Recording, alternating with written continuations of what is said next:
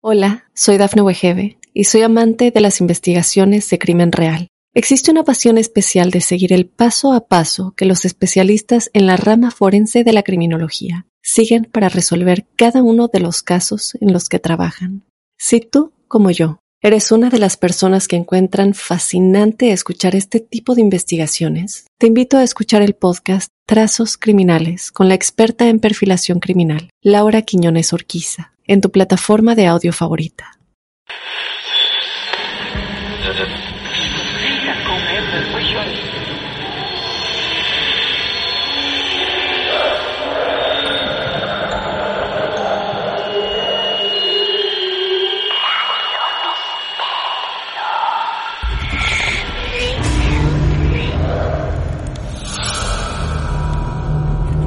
Hay quienes, hay quienes muchas veces intentan esconder la felicidad, esconder los éxitos, callar, ocultar su buen pasar, porque dicen que la envidia siempre está al acecho, siempre está cerca.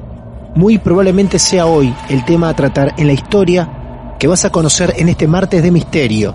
Bienvenidos y bienvenidas. Hay otra historia para compartir, para ser testigos, escuchar muy probablemente también aprender.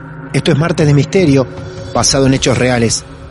Mi nombre es Martín Echevarría y vamos a viajar de Mar del Plata a Medellín, a Colombia.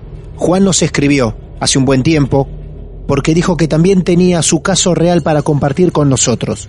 Si vos tenés tu relato, tu vivencia esotérica, extraña, de esas que la ciencia no puede explicar, debes escribirnos. Tenés que contactarnos en nuestras redes sociales, arroba martes de misterio. Así estamos en Instagram, estamos en Twitter, estamos en Facebook. Podés enviarnos un mensaje privado y te pones en contacto con nosotros. Y muy probablemente seas vos, él o la protagonista de un nuevo episodio. Ahora vamos por Juan, que nos está esperando en Colombia.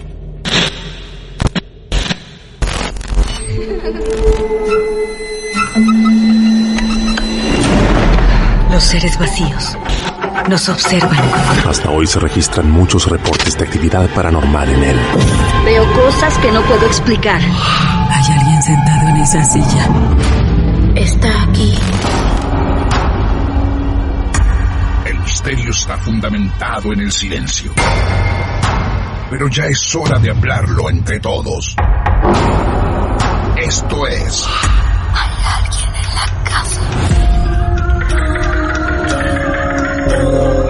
De Misterio. Es divertido asustarse a veces, ¿no? Juan, buenas noches. Bienvenido a Martes de Misterio. ¿Cómo estás? Muy bien, buenas noches, Martín. ¿Cómo has estado? Bien, muy bien. Aquí todos ansiosos por escuchar esta historia real que vos considerás real y que nosotros vamos a escuchar como tantas que hemos vivido, porque también es una forma de vivirla con el protagonista en todas estas temporadas de los martes de misterio. Juan, exactamente vos vivís en dónde? Vivo en Bogotá, Colombia. Bogotá, perfecto. ¿Cuántos años? Tengo 27 años. La historia se remonta más o menos desde que yo tenía como unos 10 años aproximadamente. Y esto viene, esa historia viene siendo prácticamente de un trabajo que le hicieron a, a mi papá, o todavía está prácticamente. Ajá. Porque desde ese entonces estábamos viviendo en, en una casa grande en la cual eh, pues ocurrían cosas in- como inesperadas, pero bueno, no eso eso no no viene en esta historia. El punto de esta historia es que mi papá tuvo una época muy buena económicamente. Él trabajaba, él trabaja, él tiene un taller de confección textil, eh, haciendo suéteres, y pues en esa época le estaba yendo excelente. U- eh, cuando empezó a, a irle bien, él, empezaron a salir como una especie de larvas en el patio trasero de la casa. Ah, ah, Entonces, qué impresionante. unas larvas. Si vos las tenés que describir, vos las veías las larvas. Eh, salían de todo. Al principio empezaban a salir de un, de un, de unas plantas que teníamos, pero salían muy poquitos de ahí. Sí. Salían más que todo detrás de la nevera, salían por la cocina, salían de los muebles. Ajá.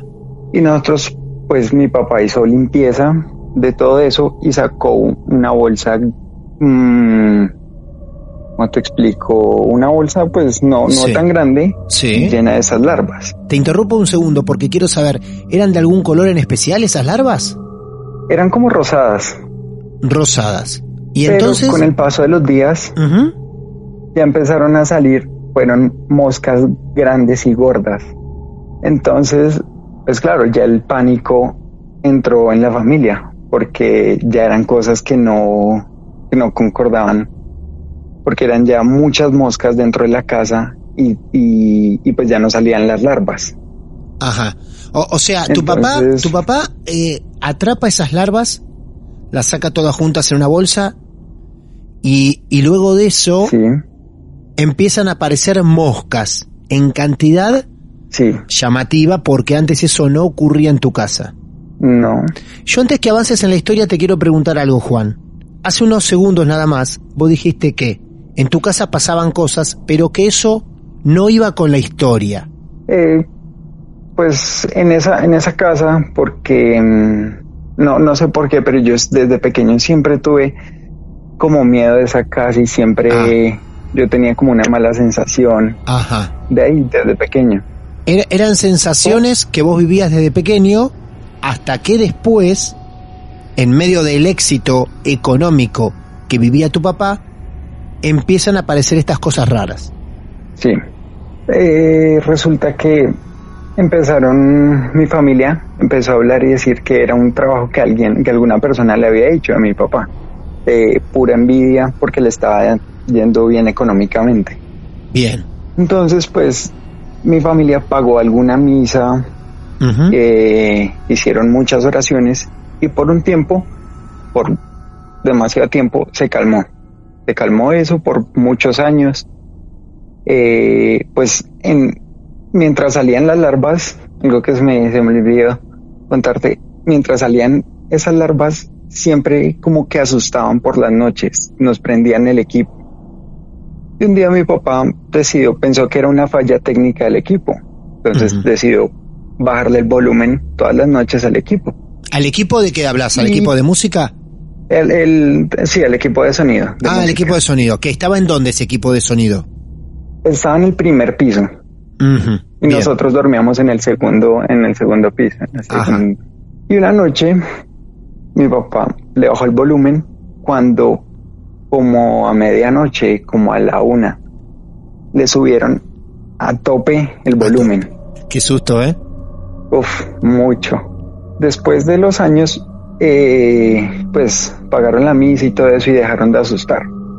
Hasta el 2011, que otra vez mi papá tuvo un- una racha de suerte económicamente y otra vez empezó lo mismo. Las Ah. mismas larvas No. y a los días las mismas moscas. Ah, qué bárbaro. O sea, después de la misa, esa misa que ustedes llevan adelante, desaparecen las moscas, nada más extraño ocurre, y al tiempo, Sí, por muchos años. por muchos años, y cuando tu papá le empieza a ir Mm. otra vez muy exitoso en sus negocios, vuelven las larvas y vuelven las moscas.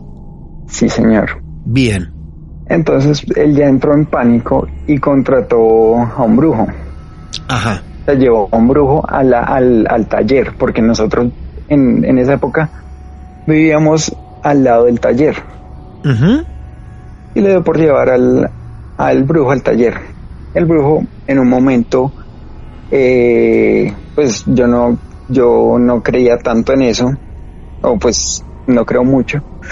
Cuando en unos momentos como que el brujo sacaba de unos, de mesas, debajo de las mesas, de sitios donde uno concurría normalmente, sacaba como unas bolas de papel y las abría y dentro de esas bolas habían cabecitas de muñecos, muñecos por partes. Y dijo, no, esto es complicado.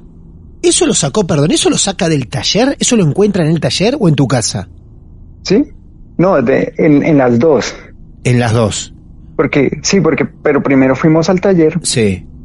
y allá él nos presentó, nos presentó y todo, y empezó, a, iba caminando cuando uno que miraba por debajo de una mesa y sacaba, iba por otro lado y sacaba, y sacó como unas cinco bolitas de papel Qué, qué dentro bárbaro. del taller. Qué Ya bárbaro. en la casa Sí. fueron eh, como en debajo del, del lavamanos, sacó una, sacó otra como de un buffet que teníamos, de ahí sacó otra y de la cocina también sacó otra bolita. Pero entonces, Yo Juan, como te- tenía que ser alguien que tenía acceso a la casa. no sé por qué éramos, vivíamos en la casa, mi mamá, Sí. mi papá, mis tres hermanos Ajá. y yo. Pero alguien estaba poniendo eso en tu casa. No creo.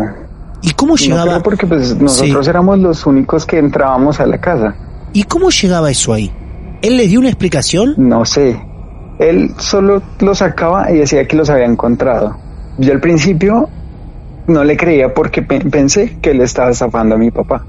Siempre hay gente que se aprovecha de esas Claro. circunstancias. O sea, vos no creías demasiado, vos decías que él mismo lo llevaba y que lo mostraba a modo de decir, les estoy limpiando la casa, miren lo que encuentro. Sí, Claro. exacto. Hasta que ese, ese mismo día yo tenía el día, eh, ese era día, mi día de graduación del colegio. Ajá. Cuando el señor llegó, yo me dije, bueno, le dije hasta luego. Me despedí, me tomó la mano, me dijo, espere, no se vaya todavía. Y yo, ¿qué pasó? El tipo le pidió papel higiénico a mi papá, me dijo, le dijo, tráigale, traiga papel. Y empezó como a decir unas frases y a, y como a sobarme todo el papel por, por todo el cuerpo, pero Sí. así rápido Sí. cuando veo que bota el papel en el piso y le prende fuego. ¡Pum! Y ese papel, todo, pues todas las cenizas cayeron al piso y quedó como una especie, como si fuera un, un gusano en ceniza, pero con relieve. Claro. No, no, no eran como tal la larva, sino eran, era más larga y una forma más compleja. Ajá. Pero es complicado en, en formar una, una figura tridimensional Sí. con cenizas. Sí, claro. Y yo ese día me fui con mucho miedo al- a la graduación del colegio. Así te mandaron al colegio, qué bárbaro. Y Después otra vez se, se calmaron las cosas, se calmaron todo y ya dejaron de salir las larvas hasta hace un año.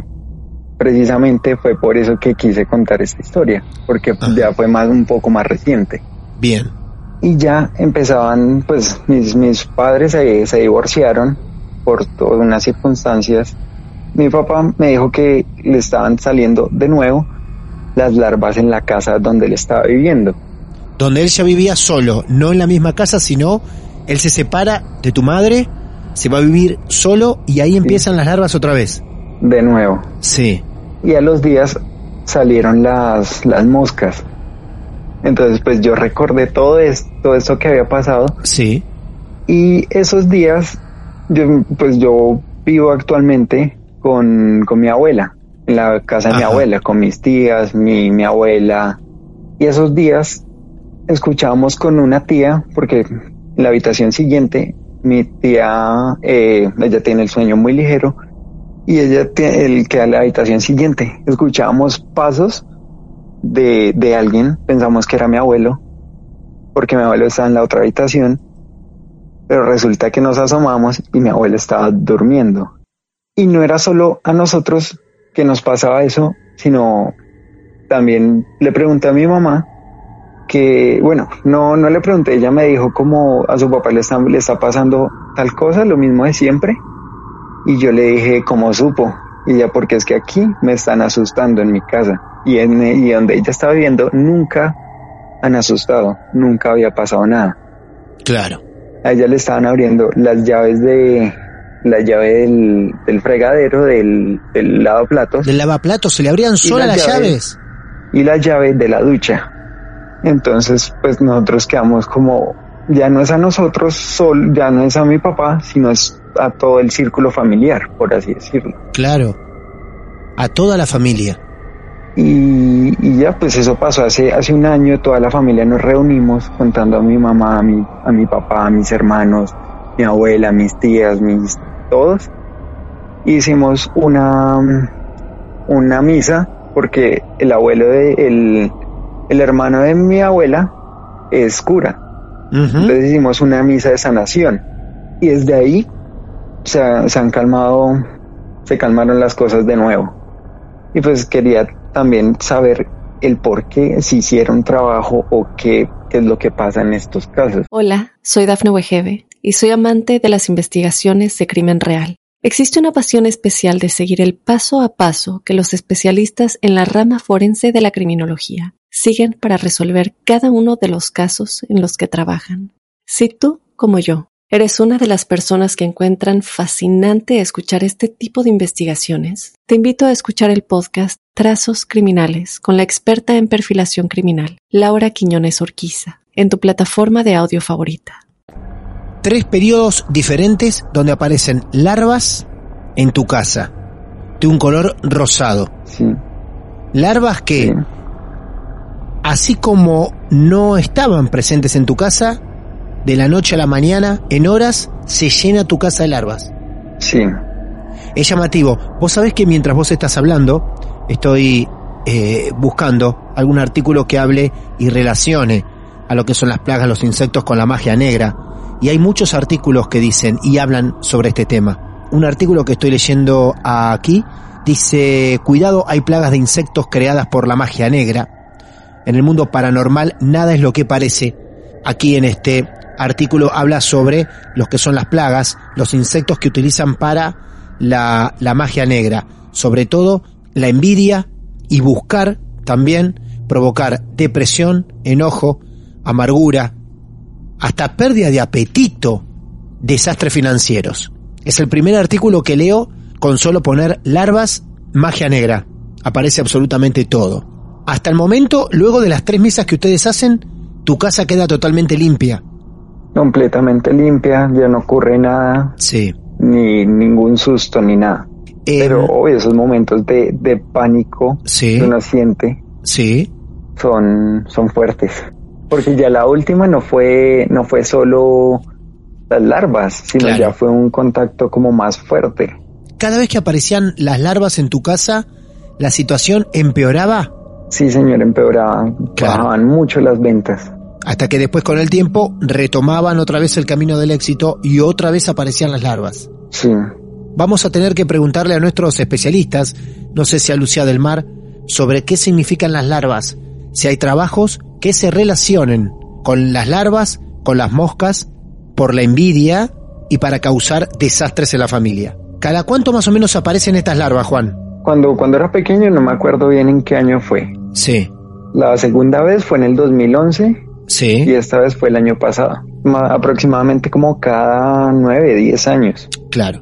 Buscas una explicación, pero estás tranquilo. Sí, sí, he tratado de buscar, pero, pero tampoco me quiero meter tan profundo Claro. y, y encontrar uno, uno algo que en verdad lo asuste.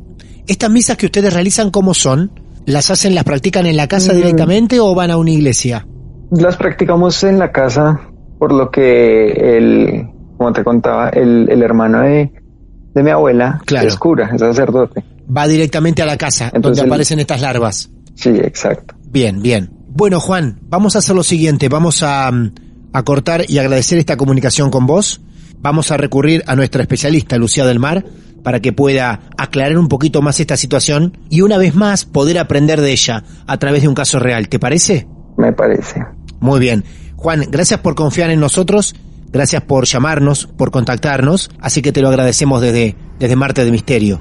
Dale, muchas gracias a ustedes por escuchar mi, mi casa. Muy bien, buenas noches Juan, gracias. Historia y consulta.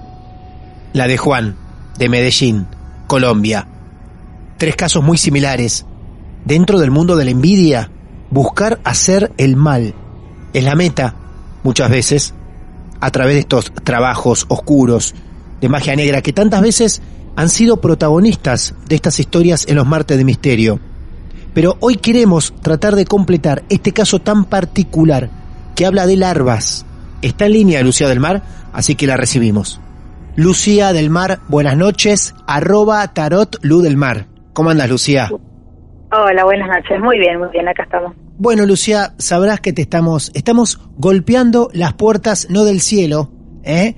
Tampoco del infierno, pero golpeando las puertas de Lucía, porque necesitamos alguien que nos dé más explicaciones de la historia que acabamos de, de escuchar. Alguien que técnicamente nos puede explicar un poco más, porque siempre nos queda es, esa cosita, esa chispita de ganas en decir quiero saber más. Yo, Lucía, es la verdad que la, es la primera vez en tantos años de Marte de Misterio que me hablan de larvas. Mm. ¿Qué me podés decir al respecto? Bueno, primero vamos a, la parte de, tierra, ¿no? Que es la que a mí me gusta aclarar desde un principio. Eh, las larvas, eh, en especial cuando son larvas de mosca, sí crecen generalmente en las cocinas, en las habitaciones o en los muebles donde hay humedad y oscuridad. Sí. Eh, suele pasar que nos quedó, no sé, un pedacito de fruta, una cosita que se nos fue en un cajón, donde la mosca pudo poner eh, huevitos y se hacen estas larvas que se mueven mucho, entonces terminan apareciéndonos en, por ahí en el piso de la cocina o, o, en la bacha o hasta el lugar donde se hayan trasladado. Y la verdad es que se hacen plaga. Claro. Es muy difícil sacarlas de ahí se, se limpia, hay que sacar todo, hay que echar cloro si es posible puro, después hay que echar alcohol, es, es todo un tema sacarlas, ¿viste? De la casa. Claro, sí, Ahora, sí, sí. hay que tener en cuenta entonces primero eso, ¿sí?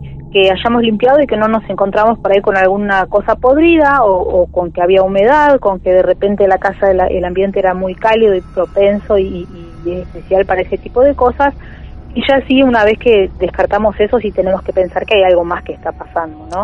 Como en el caso de que contaba él, que cuando aparecen, eh, aparecen, primero que ellos tienen un periodo genial, y ahí es donde empiezan a aparecer, y después de que aparecieron es como que se viene todo abajo, ¿no? En este caso, y por todas las cosas que contó, sí da la sensación de que tenemos que buscar un poquito más allá. Ajá. Siempre, eh, igual siempre lo primero es descartar la, la parte mundana. Eh, entonces, hablemos de lo que son las larvas. Cuando se hacen trabajos de, brujería de la mal llamada magia negra, sí. eh, que se hacen, obviamente se le dice magia negra porque lo negro es, eh, por, por defecto, digamos, nos enseñan que es todo lo malo y todo lo, que se hace para lastimar y para dañar y demás. Estamos hablando de magias que obviamente son perjudiciales para la persona que ha sido em, eh, objeto de este trabajo, ¿sí? Nunca vamos a encontrar con que hay, que hay magia negra para que nos vaya bien. Entonces, estas larvas que aparecen en general eh, son un, un síntoma de que hay algo ahí que está funcionando que va más allá de lo que nosotros esperamos o de nuestro entendimiento de lo que son las energías. Cuando estas aparecen, cuando estamos hablando de trabajos que tienen que ver ya con perjudicar en específico a una persona, una familia, en el sentido de dejarlos en la pobreza, ah. de, de mm, enfermar a alguien, sí. de hacer que pierda sus cosas, ¿no? Que, que vaya perdiendo, por ejemplo, todas sus amistades y que se queden solos. Por ejemplo, en los casos donde se hacen cosas de, locura, que se ha hecho también, eh, las larvas no aparecen o no son tan comunes. Ahora, donde hay eh, brujerías o, trabajos para crear enfermedad y pobreza sí aparecen y, son más comunes y es más, eh, más fácil encontrarse con larvas que con otro tipo de plagas, con larvas y con moscas. Claro, claro. Entonces podríamos decir que ahí lo que hay es un trabajo para que una persona, un miembro de la familia o varios o todos, eh, quedara o en la pobreza o en la enfermedad. ¿sí? Bien, está claro. Eh, sí, sí. Entonces, bueno, nos vamos a encontrar, ¿por qué brotan esas larvas en el momento que ellos están mejor? Porque obviamente es cuando el trabajo comienza a funcionar. Si a vos te está yendo mal, no necesitan hacerte nada porque te está yendo mal. Claro. Si a vos te está yendo bien, eso va a funcionar, va a comenzar a funcionar, va a comenzar a moverse toda esta maquinaria de envidia, de odio, de lo que sea que la persona haya sentido en el momento o sienta en el momento que quiere hacer el trabajo. Eh, lamentablemente es más común, sí, de lo que se quiere contar. Eh, entonces, ¿por qué uno lo hace? Y lo hace porque es humano, porque es idiota, porque a veces uno no ve el esfuerzo que está haciendo el otro, capaz que tiene su autito nuevo, pero hablamos muchas veces de esto, ¿no? El tema de la envidia. De, Claro, si lo ven y claro. dice, mira, este hijo de puta se compró este auto, capaz que trabaja 18 horas por día para poderlo pagar. Pero eso eh, el envidioso no lo ve. ¿Sí? El envidioso ve que le llegó como que le cayó de arriba y espera lo mismo y como no lo puede obtener de esa forma, porque así no funciona el mundo, eh, prefiere ocupar su energía en lugar de trabajar en hacerle daño al otro. Yo estoy mal que el otro esté peor. Claro, claro, así es. Así es. Eh, entonces, es- ese es el motivo por el cual gente que se dedica a vender trabajos de magia negra sigue teniendo trabajo, ¿sí? Entonces, eh, se hace este trabajo, entonces la gente está empieza a irle cada vez peor, si se empiezan a enfermar, se sienten olores feos, aparecen estas larvas, las moscas, eh, no sé, hay muchas peleas, eh, mucha humedad, porque se empieza a generar como una humedad, como si estuviera algo podrido adentro, y las empezamos a ver en todas partes. Generalmente, como decimos, en lugares donde ya haya humedad o que sean propensas a lugares oscuros, como lo pueden ser las cocinas.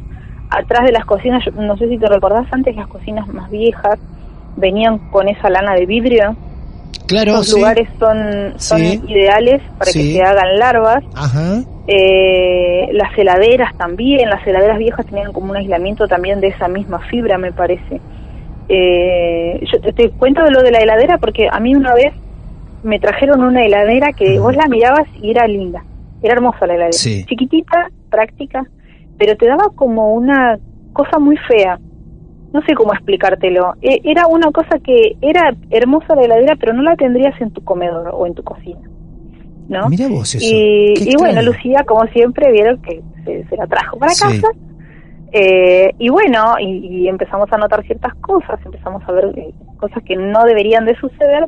Y, y hasta que un día dijimos, bueno, vamos a correr la heladera a ver qué es lo que pasa. La movimos, la empezamos a, a- a buscarle por todos lados y tenía como un nido de cucarachas Ah, que se habían formado sí. ahí adentro. Obviamente la heladera fue a la calle, no, ni siquiera me la quedé ni nada, pero más que nada porque tenía miedo de que las cucarachas hicieran nido dentro de mi casa. Claro, claro. Eh, pero eh, no era un nido de... A ver, la heladera estaba toda cerrada, la abrimos nosotros.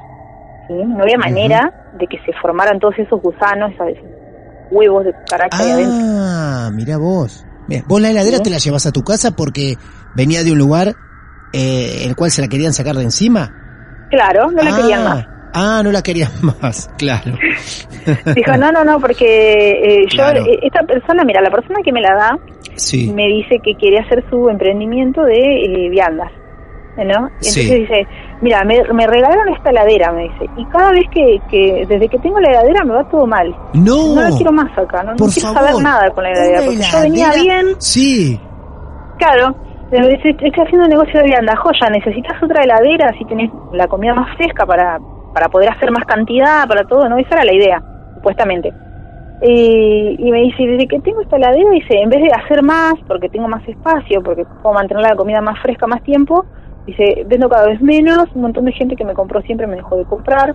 Claro. Eh, no, no, no quiero saber nada con esta heladera. Por favor, por favor, Y la bueno, heladera ahí- maldita. Es Sí, increíble. no, no, fue tremendo. Y, y vos fíjate, ¿no? Y, y estaba, eh, eh, bueno, la trajimos por eso, ¿no? Y, y nos encontramos con este nidito. Y bueno, y eso es lo que sucede, ¿no? Cuando se Claro. forma este trabajo, eh, se van, se van, hay, hay un- una manera en que se manifiesta adentro de la casa y es a través por ahí de estas larvas y de muchas otras cosas que hablamos que son los olores, las sensaciones, el estar, eh, sentir que no estás solo, pero no ese, ese que no estás solo, que te sentís acompañado, ese no estás solo de paranoia, de miedo de que Sí. te están observando, Total, de que te vas a dar vuelta y va a haber alguien parado tras tuyo. claro. Y, y bueno, empieza a pasar todo esto que nos empieza a ir mal, ¿sí? Entonces, eh, este, este chico cuenta que hicieron una misa, ¿sí? Ajá. Hacen sí, la misa, todo se calma, Sí. son como unos 10 años, Sí. y empieza otra vez, que le pasó así varias veces. Bueno, ¿qué sucede con esto? Y por qué yo creo que sí tiene que ver con brujerías. Porque si fuera su gestión, en el momento en que ellos hacen la misa, nunca más tendrían más problemas. ¿Por qué? Porque ellos estaban convencidos de que había un trabajo y después se convencieron de que el trabajo se deshizo. Claro. Entonces, Ya no tiene por qué haber más ningún tipo de Claro, síntoma. claro. La persona, así como nos sugestionamos mal, también nos podemos sugestionar bien. De hecho, eh, muchos exorcismos, entre comillas, que se hacen son así. a través de su gestión, porque la persona a lo mejor no está poseída, pero como siente y piensa y se sugestionó de que está poseída, entonces el cura o, el líder espiritual que en ese momento haga el exorcismo lo convence de que ya no lo está y esa persona puede hacer su vida normal y seguir con su vida como si no hubiera pasado nada. Bien. Eh, entonces, esto acá no, porque a ellos les está yendo bien y de repente eh, les empieza a ir mal. Y vuelven a hacer una misa, vuelven a encontrar esas larvas, vuelven a hacer una misa y vuelve a, calmarse todo, ¿sí? Entonces, claramente hay un trabajo. Me llamó muchísimo la atención lo del curandero con los pedacitos de papel. Sí. Eh, me, me parece extraño que nadie lo haya notado antes. Eh, no voy a hablar mal de un colega porque no lo conozco. Claro. Eh, pero es, como medio llamativo que nadie lo haya visto nunca y de repente te salga con papelitos con cabezas de muñeco, que es algo que uno lo tiene que notar de alguna manera. en algún momento de tu vida te agachaste abajo de una mesa y viste que había, no sé, un chicle pegado y cosas así. ¿Quién no lo ha hecho? Eh, Eso es muy llamativo, sí. Total. Es muy llamativo. Sí. Puede ser que la persona, como decía él, que desconfiaba, que la persona lo lleve para decir, no, miren lo que encontré, yo lo tengo que sacar. sí, sí, sí, sí. Eh, eso puede suceder, lamentablemente sucede más de lo que quisiéramos. Claro. Pero también puede ser que lo haya encontrado ahí. Y si lo encontró ahí, a lo mejor ni siquiera era para la familia, sino era para los que vivían anteriormente en la casa. ¿Sí? A lo mejor no era específicamente para la familia de él, sino que quedó ahí de, de una familia anterior o, de los anteriores dueños y que, como está en la casa, afecta a los que viven en la casa. Hola, soy Dafne Wegebe y soy amante de las investigaciones de crimen real. Existe una pasión especial de seguir el paso a paso que los especialistas en la rama forense de la criminología siguen para resolver cada uno de los casos en los que trabajan. Si tú, como yo, eres una de las personas que encuentran fascinante escuchar este tipo de investigaciones, te invito a escuchar el podcast Trazos Criminales con la experta en perfilación criminal, Laura Quiñones Orquiza, en tu plataforma de audio favorita. Sí, está clarísimo. Otra cosa que, otra cosa que me llamó la atención es que cuenta que eh, cuando ellos se separan los papás y se van a vivir a, distintas casas, eh, les empieza a pasar lo mismo en las otras casas, es decir, que esto que estaba que había pasado dentro de esa casa de la familia toda la vida, ahora estaba sucediendo en otros lugares, es decir, estaba siguiendo a la familia.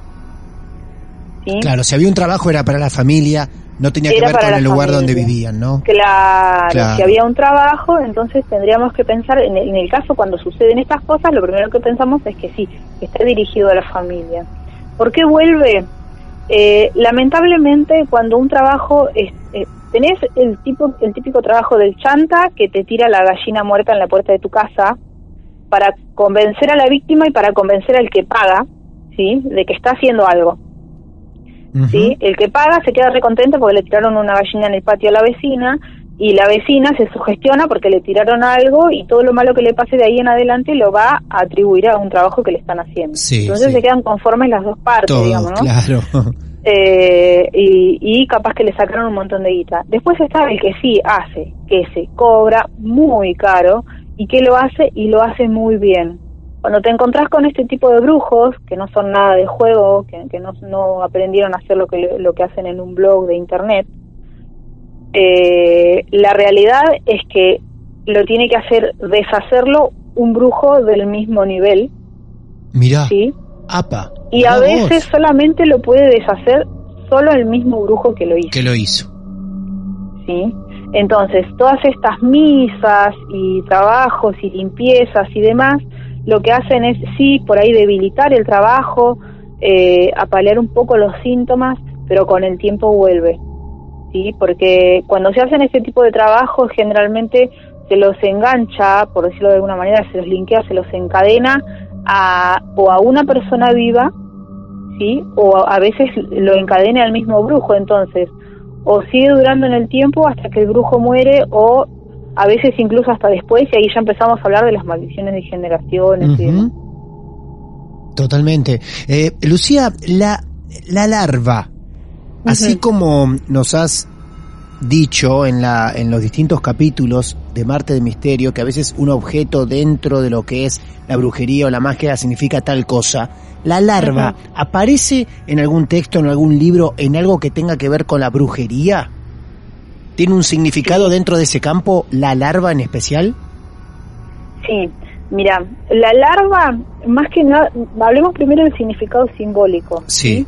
Una larva generalmente se alimenta de otro ser vivo, Claro, claro. ¿no? Claro. O sea, es un parásito. Sí, Entonces, el significado principal que tiene la larva cuando aparece la larva es que ahí lo que se está intentando hacer es succionar algo, ¿sí? De Sí. la vida de esa persona.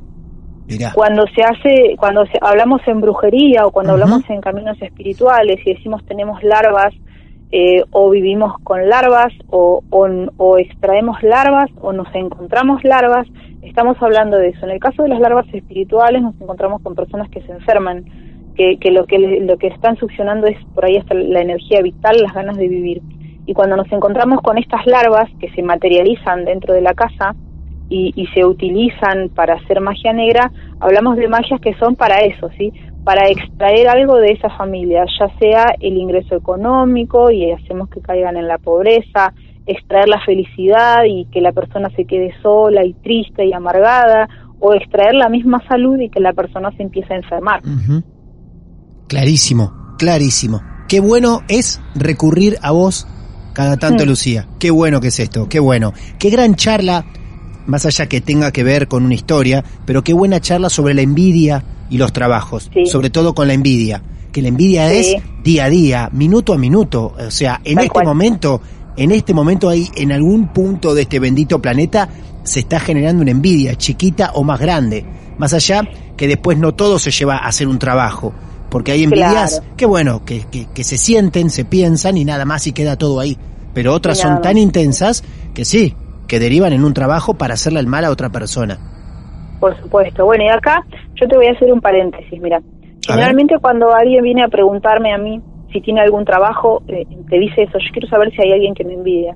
Entonces yo le- les voy a decir lo mismo que les contesto, ¿no? A ver. Eh, siempre hay alguien que te envidia.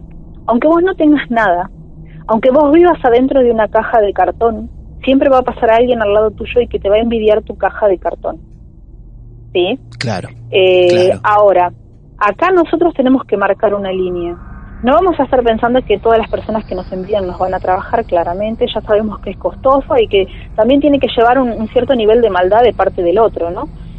Eh, entonces, la envidia, la envidia común, la que nosotros vivimos día a día, la de la vecina que te miró mal, de que el almacenero te, te, te dio vuelta la cara, o esa envidia que nosotros vivimos a diario porque somos humanos y somos envidiosos nosotros mismos a veces, ¿no? Eh, y por ahí no lo hacemos con maldad. No es que uno le envidia algo a otro o, o tiene un sentimiento de, de "Mm, mira lo que se consiguió este. No es que uno lo hace para que le, le vaya mal al otro. Claro. Lo hacemos porque somos humanos. Entonces, de esa misma manera que nosotros por ahí emitimos ese, ese estado de ánimo de envidia y lo recibimos, eso nos va a perjudicar a nosotros hasta donde nosotros permitamos. ¿Sí?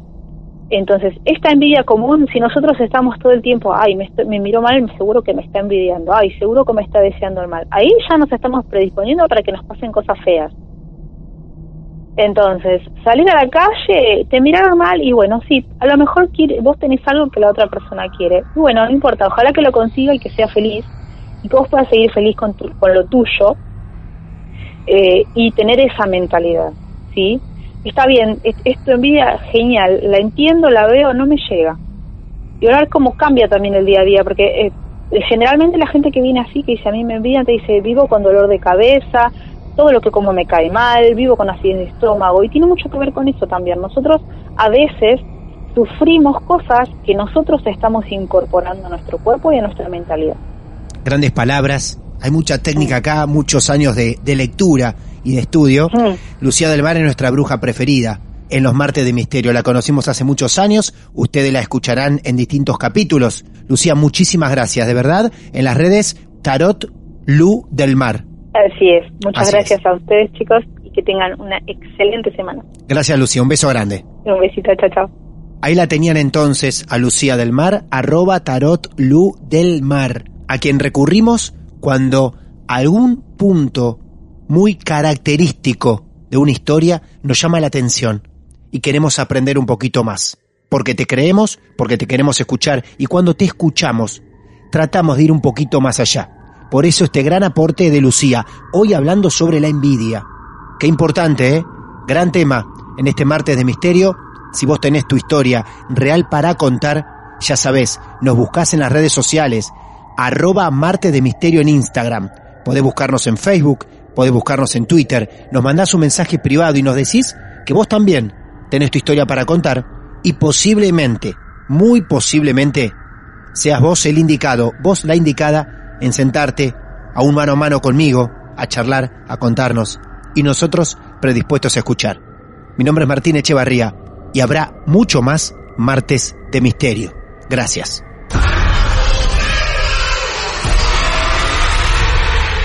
Lo más alucinante que le pasó al miedo en los últimos tiempos.